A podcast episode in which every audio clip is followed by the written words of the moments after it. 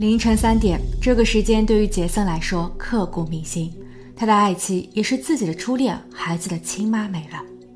多年后，又是凌晨三点，所发生的一切对于杰森的新老婆茉莉来说历历在目。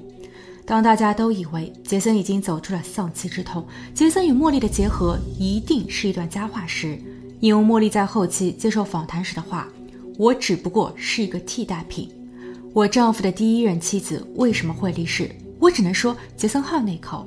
而那天，我和杰森也面临着同样问题。我们中只有一个能够活下去。他若没事，我便命绝。三点钟，我决定了，我要活。It's horrible. A man died, but a man also attacked my daughter, and a man tried to protect his daughter.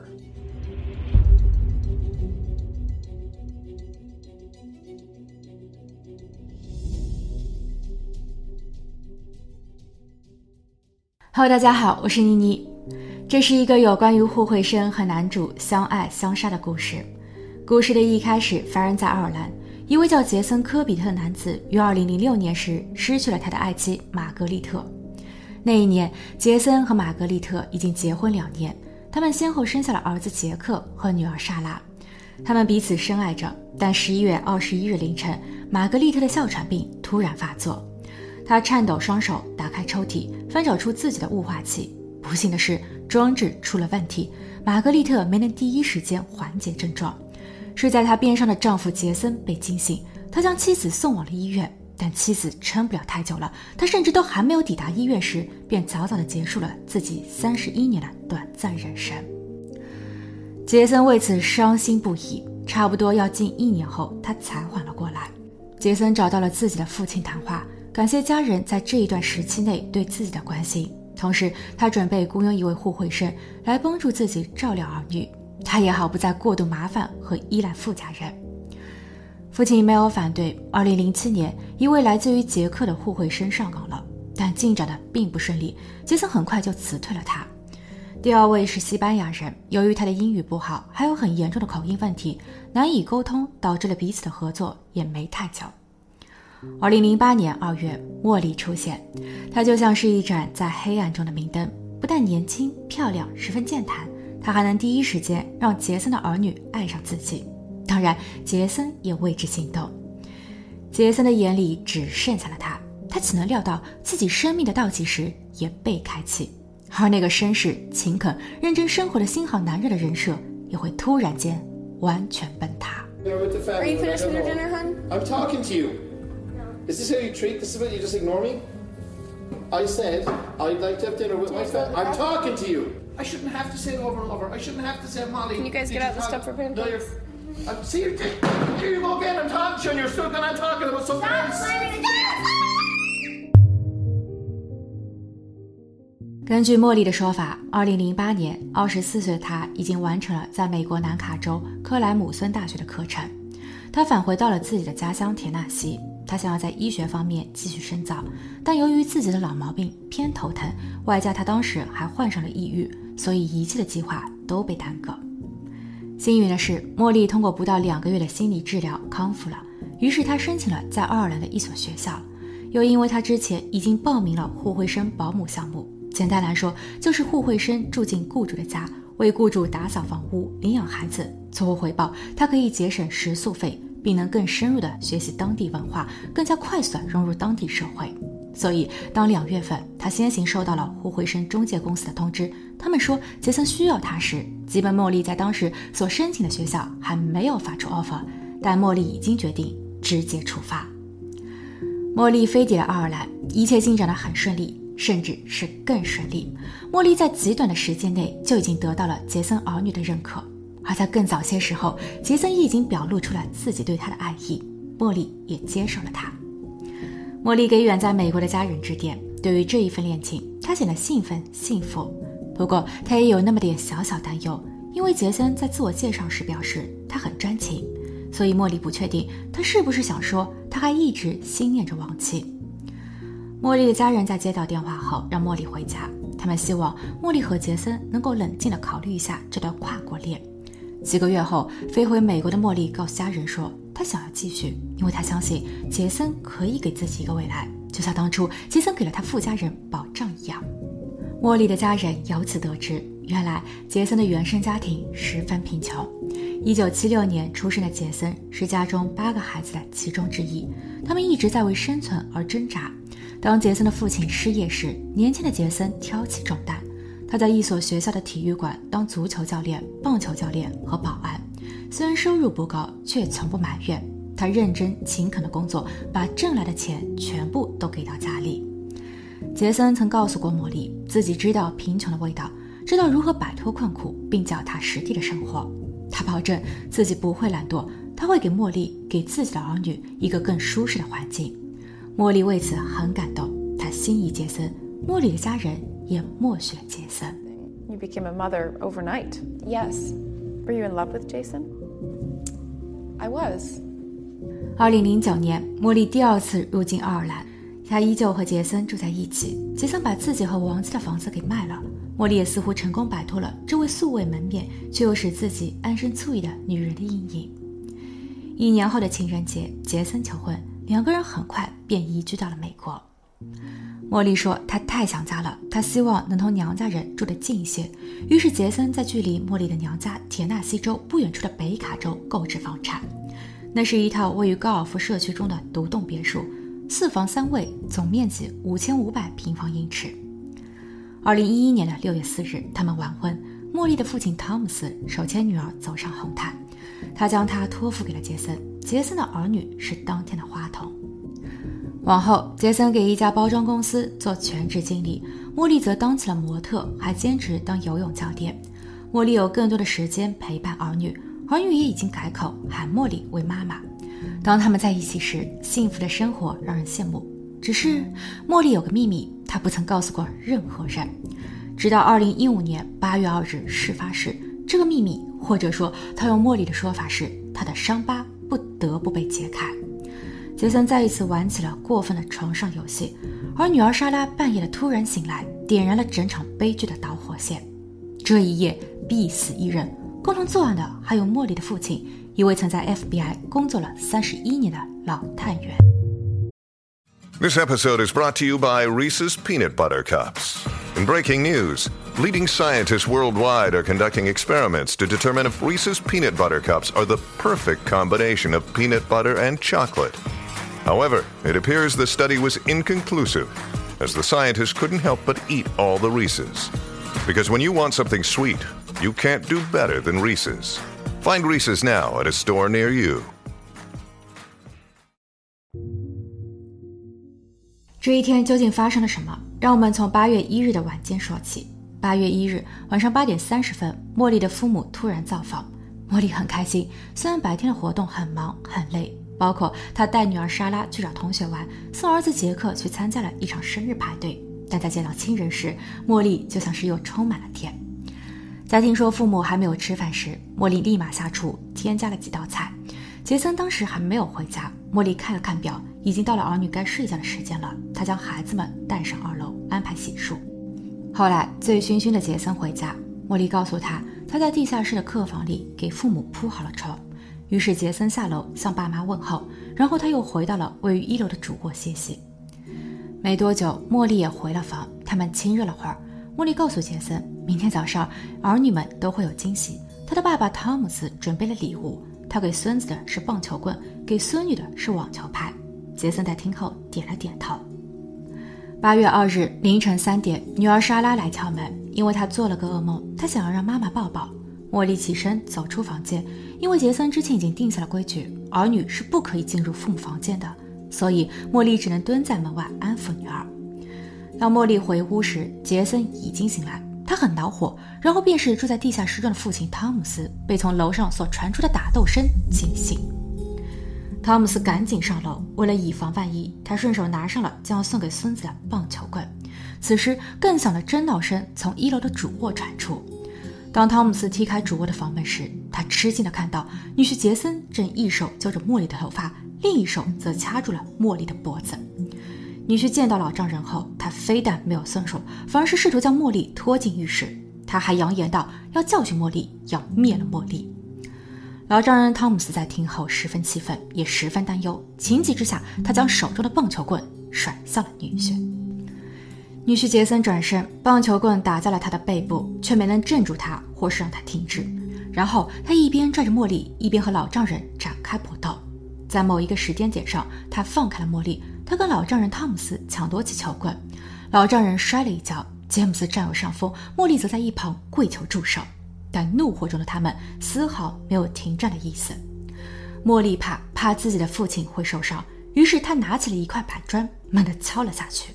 而此时，他的父亲汤姆斯已经夺回了棒球棍，父女二人同时把杰森压于身下。三十九岁的杰森不再动弹。Is your father guilty of murder? No, my father is, you know, guilty of saving my life. 父亲汤姆斯随后报警，他说自己的女婿死了。他将手机给到女儿，在茉莉同警员确认事发屋的地址时，汤姆斯给杰森做了 CPR。只是一切都是徒劳。汤姆斯和茉莉随即被带走，他们分别坐上了两辆警车，他们的审讯也是分开进行的。他们都表示这是正当的自卫。然后，在整个事发的七小时后，父女二人走出了警局。茉莉说：“她想要回家，回杰森的家，因为即便这一夜如此不堪，但她还是挂念着杰森的儿女，他们也是自己的儿女。”让茉莉始料未及的是，杰森曾立下遗嘱，他的孩子将会给到自己的妹妹特蕾西抚养。茉莉很伤心，这么多年来，她的付出算什么？她没有背叛，没有改变，但婚后的杰森却判若两人。杰森对茉莉很强势，很霸道。一方面，他让茉莉担当起母亲的角色，他要求茉莉勤俭持家、相夫教子；而另一方面，他拒绝把茉莉的名字添加到他儿女的监护人一栏中。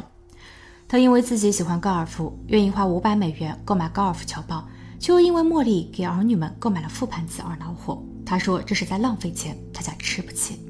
另外，茉莉也首次告诉家人。重达两百六十磅的杰森喜欢特殊的床上运动，茉莉有时会被弄得很疼，甚至会有窒息感。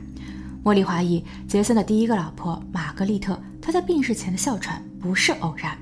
而就这一点，茉莉的父亲汤姆斯曾在女儿结婚前以 FBI 的身份接触到了玛格丽特的父亲，那位父亲也曾怀疑女儿的离世存有蹊跷，只是大家没有证据。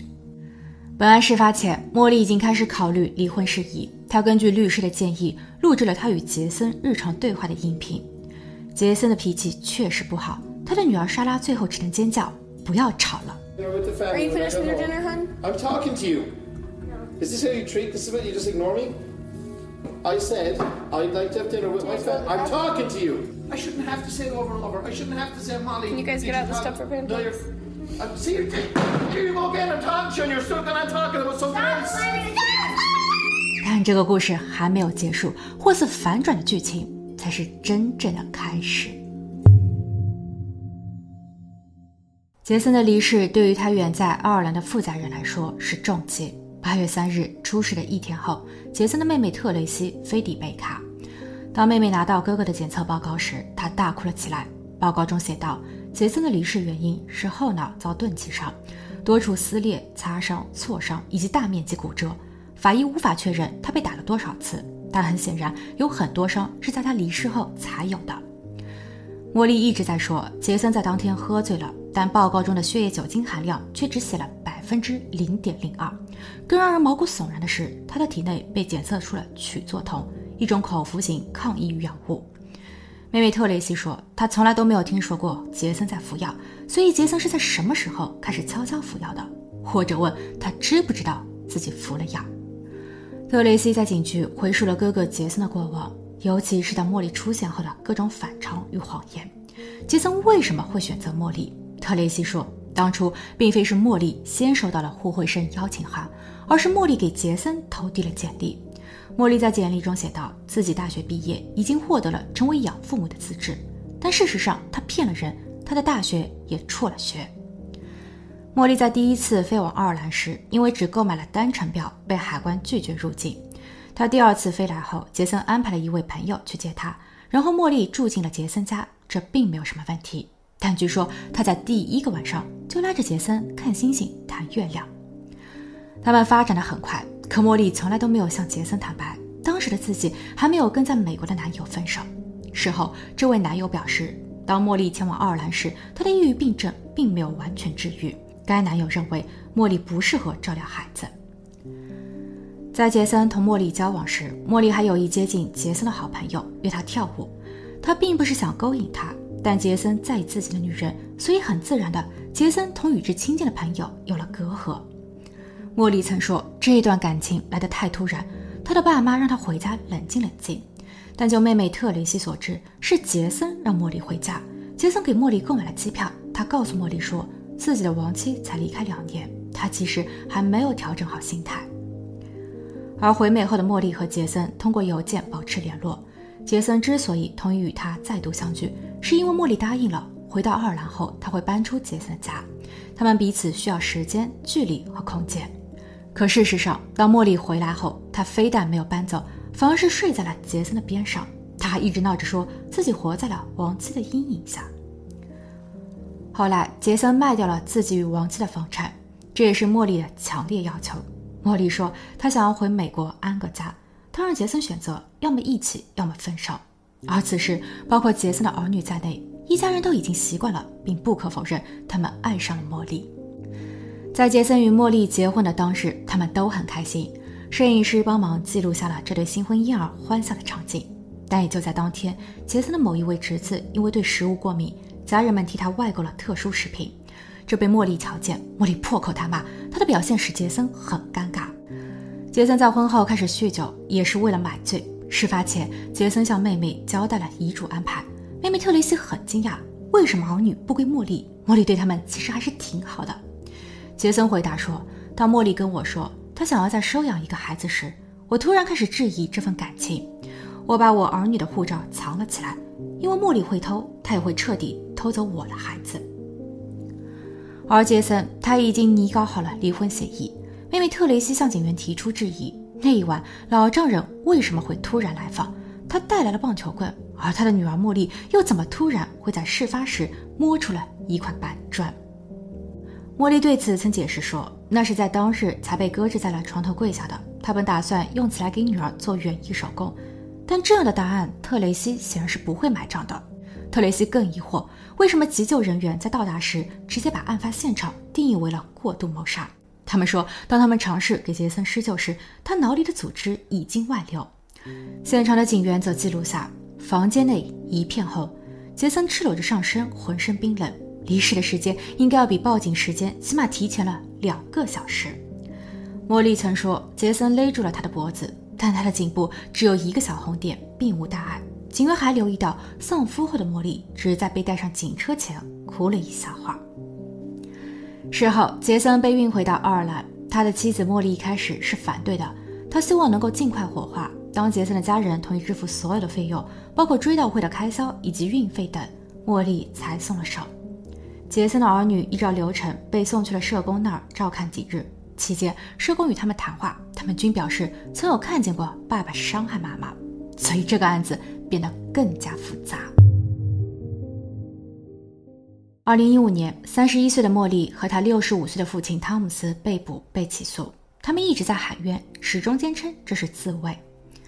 二零一七年七月十七日，庭审开始，杰森的儿女突然撤回了他们最初的声明，他们说爸爸没有伤害过妈妈，他们是被迫撒谎。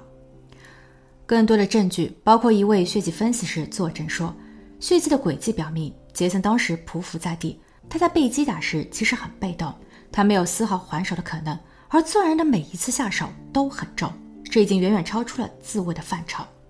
检方还指出了动机是杰森儿女的监护权争夺，以及杰森名下那六十万美元的人寿保险。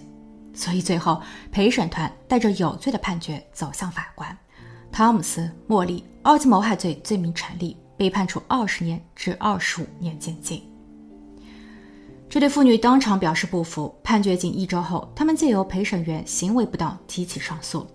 因为在审判结束的几分钟后，有一位陪审员接受了新闻采访。罪犯汤姆斯和茉莉猜测，他们的案子其实早在上庭前就已经被议论，这是一种禁忌，所以父女二人要求推翻判决。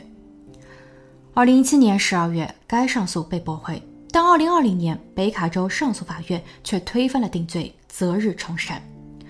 同年，杰森的女儿莎拉出了本书，书名为《面包失去了爸爸》，一个有关于失去与救赎的故事。Well, I'm Noodle, um, and I wanted to write my book because I wanted to help other children who might be going through difficult times, whether it's from divorce to blended families or losing someone that they love or moving. Yeah, well, we have good days and bad days, and um, what we do on our bad days is we sit down, we talk about it, and sometimes there's a little bit of a cry. 二零二一年年初，茉莉和她的父亲汤姆斯均提交了二十万美元的保释金，并上交了护照，同意不再去打搅杰森的家人和儿女后，他们走出了牢房。他们的下一个审判日是今年的十一月。 杰森的儿子杰克已经长大，他成为了歌手和词曲作家。他表示，这一些年来自己也一直都在寻求真相。爸爸究竟是怎么没的？茉莉心知肚明，是茉莉妈妈，你别再撒谎了。好了，今天的故事就分享到这，我们下期见。